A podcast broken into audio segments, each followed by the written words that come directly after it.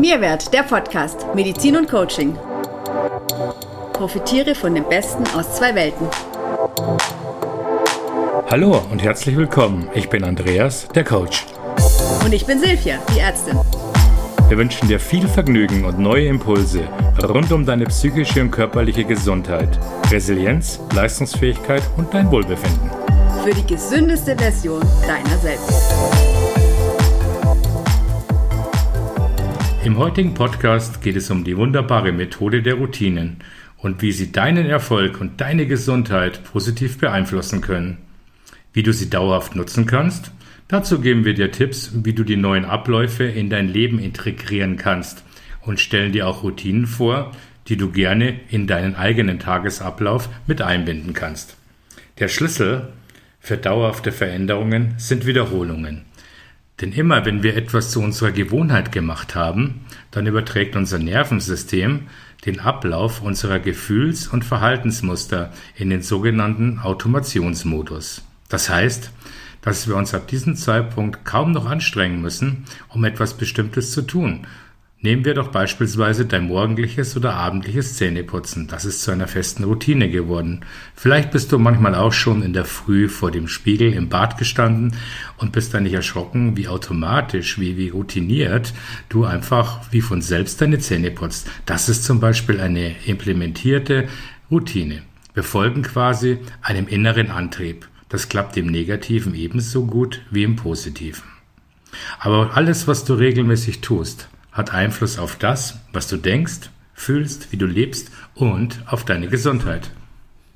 Genau. Und auf Ebene deines Gehirns werden durch die Routinen immer wieder neue Verknüpfungen und Verbindungen zwischen verschiedenen Nervenzellen hergestellt. Je häufiger du also deine Routine wiederholst, desto mehr festigen sich diese Verknüpfungen. Und irgendwann wird dann wie so eine Software einfach die Routine im Hintergrund abgespielt. Für das Gehirn bedeutet das eine unglaubliche Ersparnis von Energie, wenn sich die Routine erstmal etabliert hat.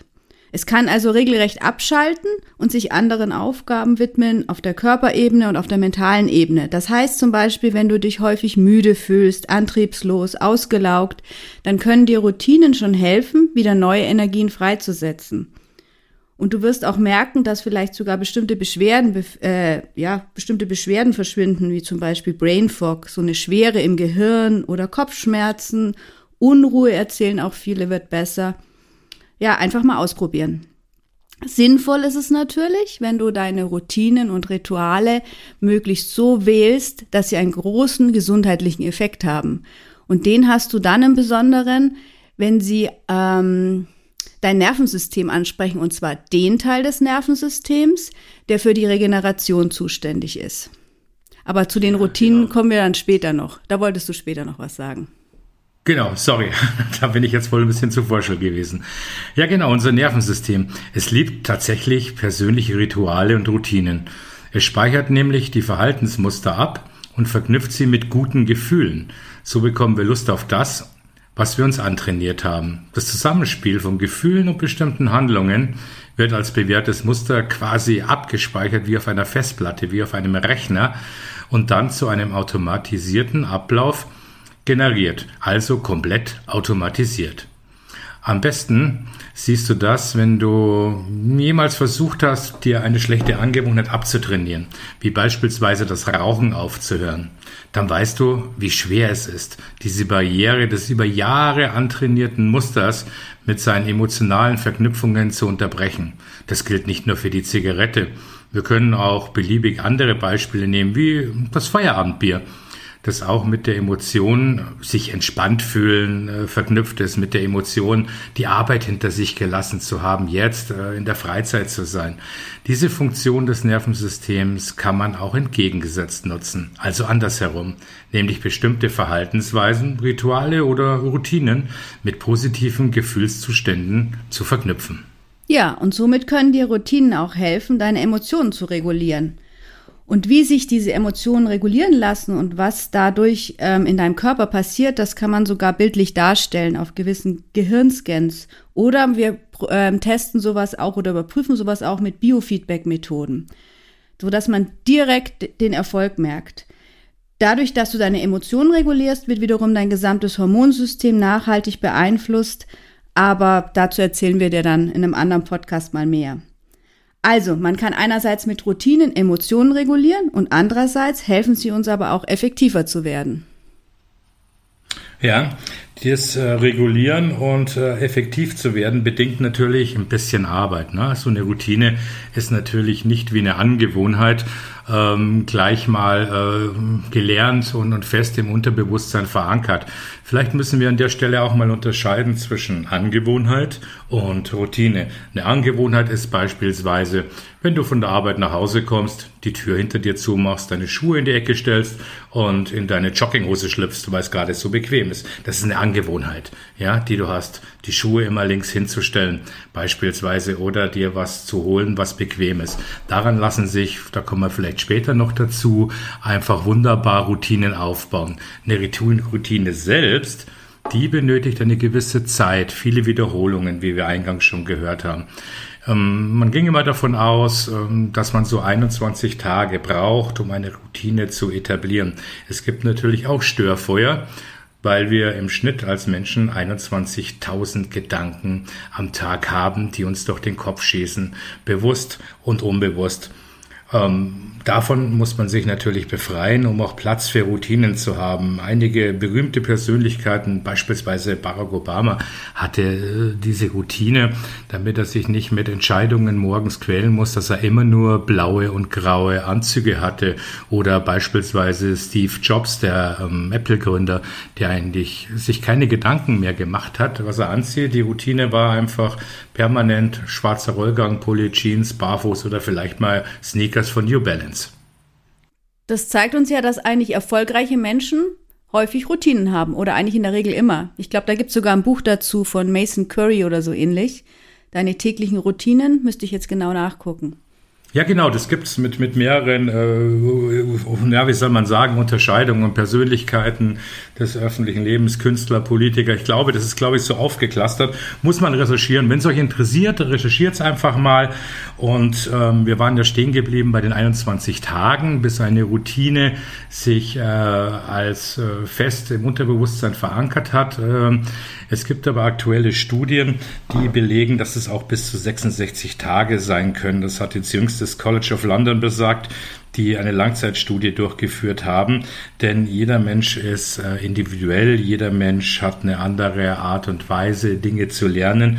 Und jeder Mensch steht natürlich auch unter anderem Stress, unter anderem Belastungen im täglichen Leben. Also können wir sagen, zwischen 21 und 66 Tage am Stück, ja, ohne Unterbrechung, muss man Dinge tun, bis sie zur Routine geworden sind. Was sagt die Medizin dazu? Ja, also aus, aus medizinischer oder gesundheitlicher Sicht ähm, ist die Energie, mit der du in den Tag startest, eigentlich am wichtigsten, weil sie setzt den Maßstab für den Rest des Tages. Ähm, ich vergleiche das immer schön oder erklären kann man es immer sehr schön mit der chinesischen Medizin. Die, die TCM oder chinesische Medizin spricht ja über das Qi. Das Qi wird gern mit Lebensenergie übersetzt und das ist der Maßstab für Gesundheit. Also je mehr Qi wir im Körper haben, desto gesünder ist der Mensch oder gilt als gesünder. Und ähm, dieses Qi kann man entsprechend seiner Lebensweise auffüllen. Also zur Verdeutlichung nutze ich da gern das Bild eines Kruges mit Wassers. Also der Krug stellt mal deinen Körper dar und das Wasser ist das Qi. Und das Ziel sollte natürlich sein, dass der Krug möglichst voll ist und nie leer wird, denn dann müssen wir auch nicht an irgendwelche Reserven, um den wieder aufzufüllen. Und wenn wir nun morgens mit einem sehr gut gefüllten Krug in den Tag starten, dann haben wir sehr viel Energie zur Verfügung, auch wenn es dann mal stressiger wird tagsüber, ne? weil wir haben ja noch Wasser in unserem Krug als Puffer.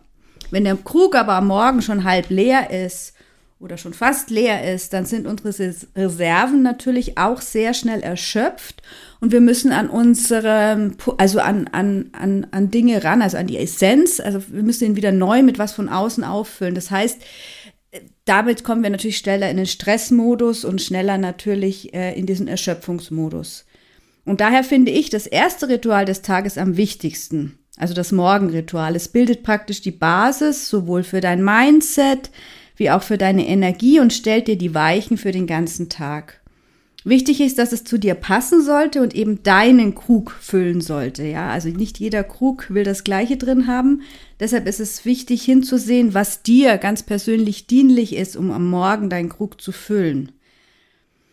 Andi, hast du ein paar Tipps, wie man seine individuelle Morgenroutine entwickeln kann? Oder wie hast du deine Morgenroutine gefunden? Ja, das ist eine sehr interessante Frage.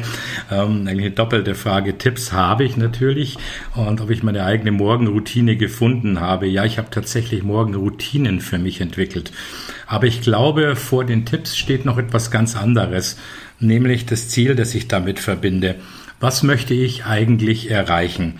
Ja, das ist immer das Allerwichtigste, um eine Morgenroutine oder eine Routine generell zu entwickeln.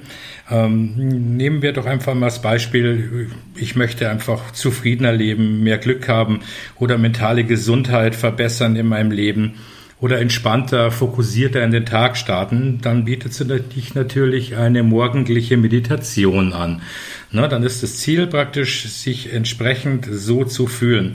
Oder wenn ich das Ziel habe, ich möchte, dass die Pfunde purzeln oder etwas fitter werden, dann kann es zu einer Morgenroutine werden, dass ich äh, morgens nach dem Aufstehen äh, Sport mache, vielleicht bevor ich dusche und mich dann langsam arbeitsfertig mache. Und ganz wichtig ist die Strategie der kleinen Schritte. Nicht gleich ganz große Ziele nehmen und, und ich brauche zwei, drei, vier, fünf Routinen, äh, damit ich toll in den Tag starte, weil ich für für mich feststelle, dass das ein oder andere äh, optimierungsbedürftig ist in meinem Leben. Fang mal klein an. Bei mir war es tatsächlich so und da danke ich dir, Silvi, das warst du mit dem Tipp, mit dem warmen Wasser. Ähm, den hast du mir einfach mal so by the way in einem Gespräch mal gegeben. Trink jeden Morgen, ich weiß noch genau, was du gesagt hast, trink jeden Morgen ein Glas warmes Wasser. Und äh, ich fragte, warum. Du sagst, das wirst du dann schon sehen. Beobachte deinen Körper.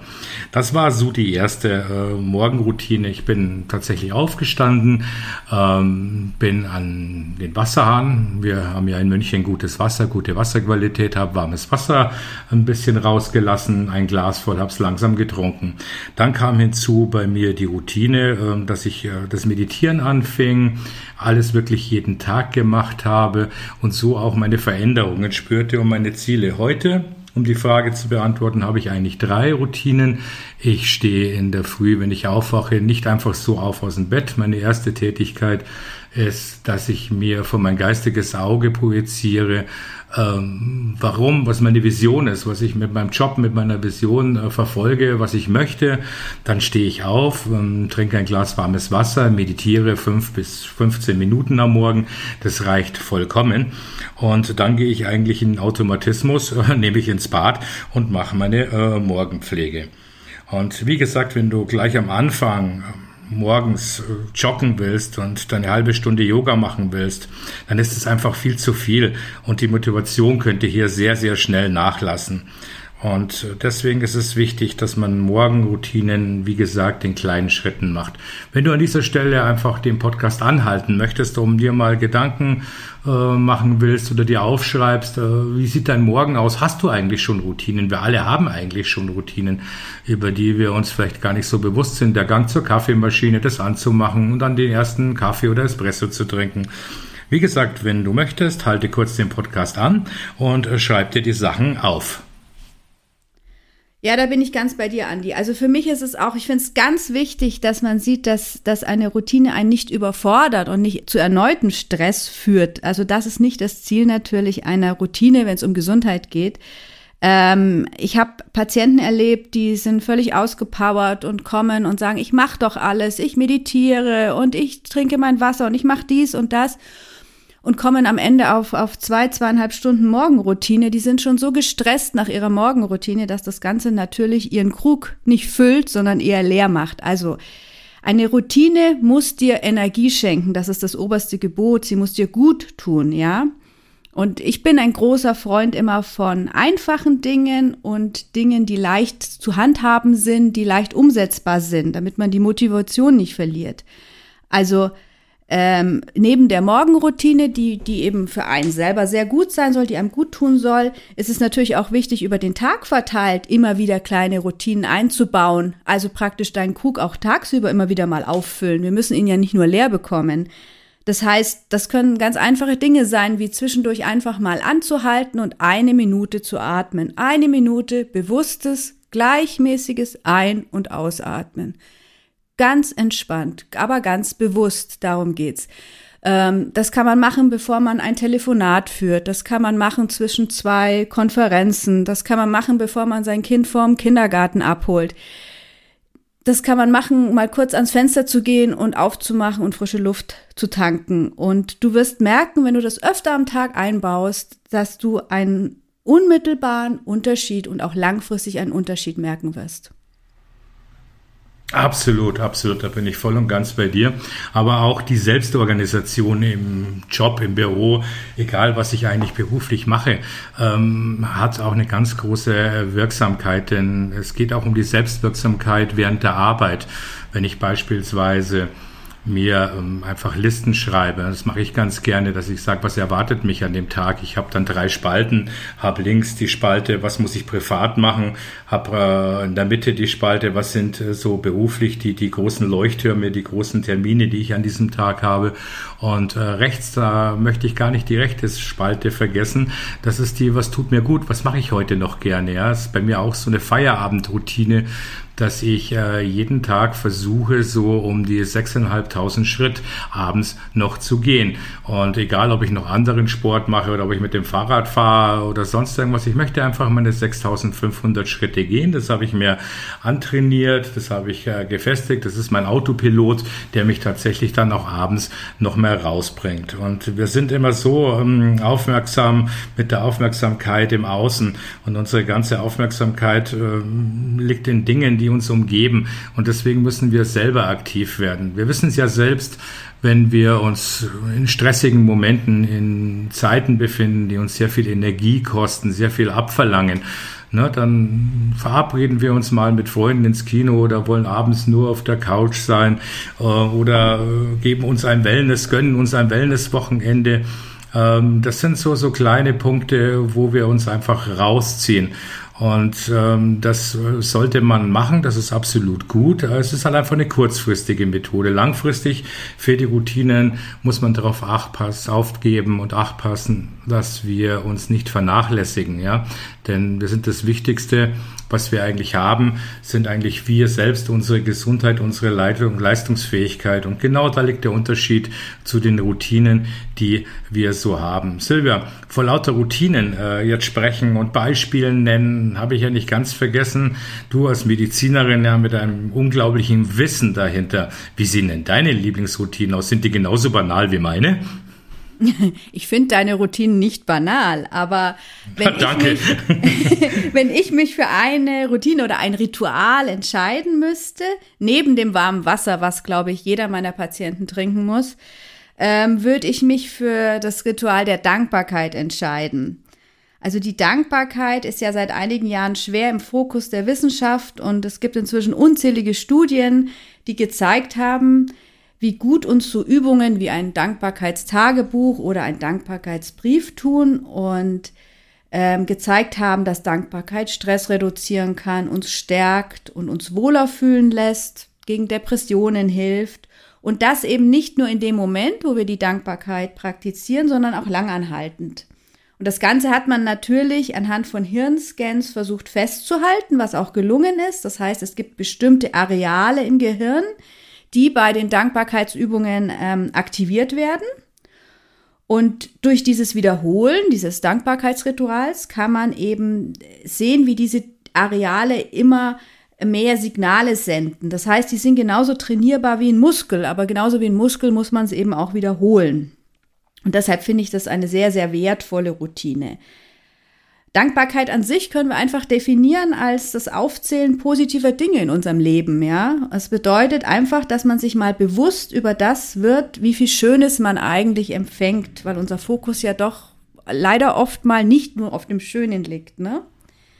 Mhm. Also die Studien belegen eben, dass Dankbarkeit glücklicher, gesünder macht und wie schon gesagt den Stress und so weiter reduziert, aber auch unsere Flexibilität steigert und auch Schmerzen reduziert, also auch auf körperlicher Ebene wirklich ähm, positiv wirkt. Und die Übung dazu ist, ist, ist ja ganz einfach erstmal, banal eben, ne, wie so viele kleine Rituale. Ähm, und ich finde es sehr schön als Abendritual zum Beispiel, wenn man sich jeden Abend drei Dinge aufschreibt, für die man dankbar ist. Und am besten auch so richtig schön reinfühlt in diese Dankbarkeit, ja. Sich das nochmal so richtig herholt. Und ähm, wenn du das am Abend praktizierst, dann nimmst du eben diese sehr hohe Schwingung der Dankbarkeit mit in den Schlaf. Also das wiederum kann deine Regeneration im Schlaf verbessern. Und du erwachst natürlich am Morgen auch schon mit einer anderen Emotion, als wenn du am Abend mit einem Gedankenkarussell einschläfst, ne? Und natürlich kannst du es am Morgen gleich nochmal machen, ne? Zu viel Dankbarkeit gibt's, glaube ich, nicht, ne? Nee, ich möchte nur mal kurz auf deine abendliche Dankbarkeitsübung zu sprechen kommen. Das ist auch eine wunderbare Übung, die man mit Kindern machen kann. Ne? Kinder haben ja auch, das sind wir wieder beim Ritual, Einschlafrituale. Ne, die brauchen wir eine Geschichte vorlesen. Papa oder Mama sitzen noch mit am Bett. Man wünscht sich eine gute Nacht, man kuschelt nochmal. Und äh, ich mache das mit meinem äh, Sohn immer so, dass ich ihm äh, einfach sage, was waren die drei schönsten Dinge am Tag? Wofür sind wir dankbar? Auch ein Ritual und wunderbar zu sehen, wie das auch auf den kleinen Mann ganz toll wirkt. Das wollte ich nur als Einschub geben.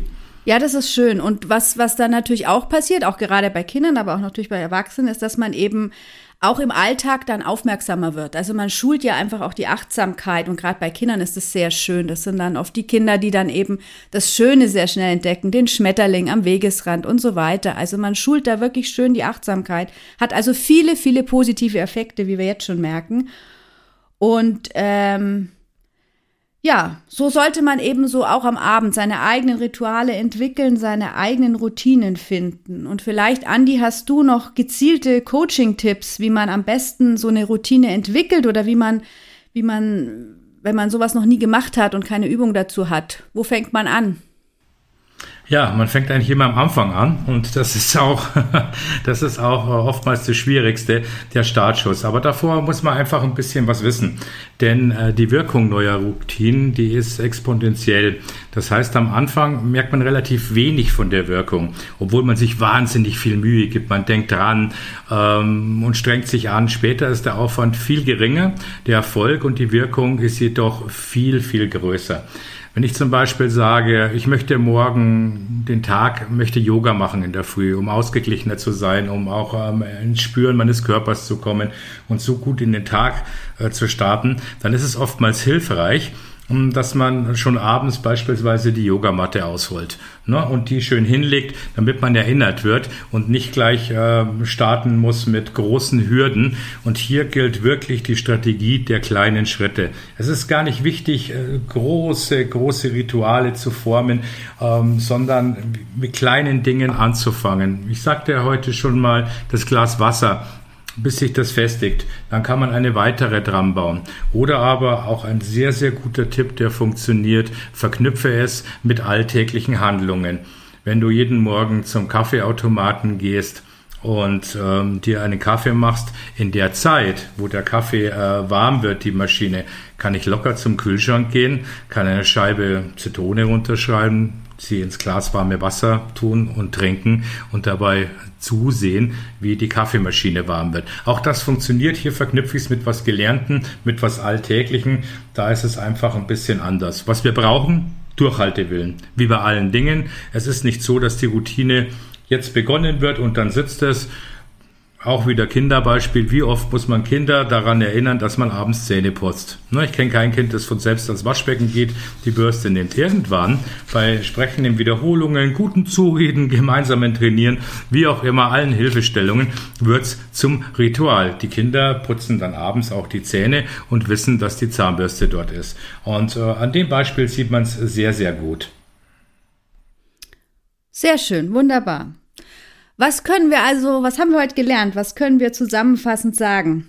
Vielleicht schaust du dir einfach mal deinen Alltag an, schaust mal, wo schon Rituale versteckt sind und dann hinterfragst du vielleicht einfach mal, ob sie dir dienlich sind. Vielleicht kann man sie dann durch dienlichere ersetzen. Ganz langsam, bau dir ganz langsam über den Tag verteilt die kleinen Rituale ein, die, die dir dann wirklich deiner körperlichen und geistigen Gesundheit gut tun.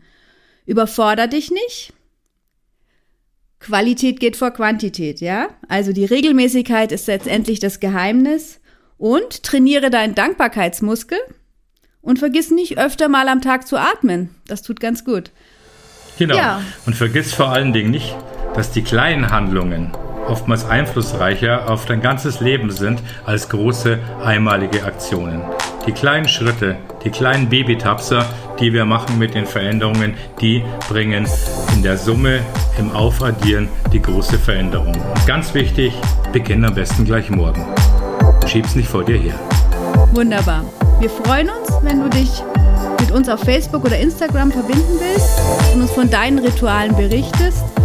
Und alles, was du dazu brauchst, verlinken wir dir in den Show Notes.